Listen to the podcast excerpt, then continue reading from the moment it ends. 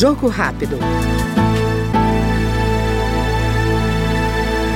A Câmara aprovou novas punições para o uso de celular em presídios brasileiros. Segundo o relator da proposta, deputado subtenente Gonzaga, do PSD de Minas Gerais, as medidas fortalecem o enfrentamento a organizações criminosas no país. Tem duas novas tipificações. Uma é do uso do telefone. Hoje é crime alguém levar um telefone para dentro do presídio. O preso utilizar é falta disciplinar. Então, essa é uma tipificação que de fato está sendo acrescida. A outra tipificação é o fornecimento de rede de internet para dentro do presídio. Então, se nós queremos de fato evitar o funcionamento do equipamento, nós também estamos tipificando a conduta de fornecer rede de internet para dentro do presídio. Este foi o Jogo Rápido com o deputado subtenente Gonzaga, do PSD Mineiro.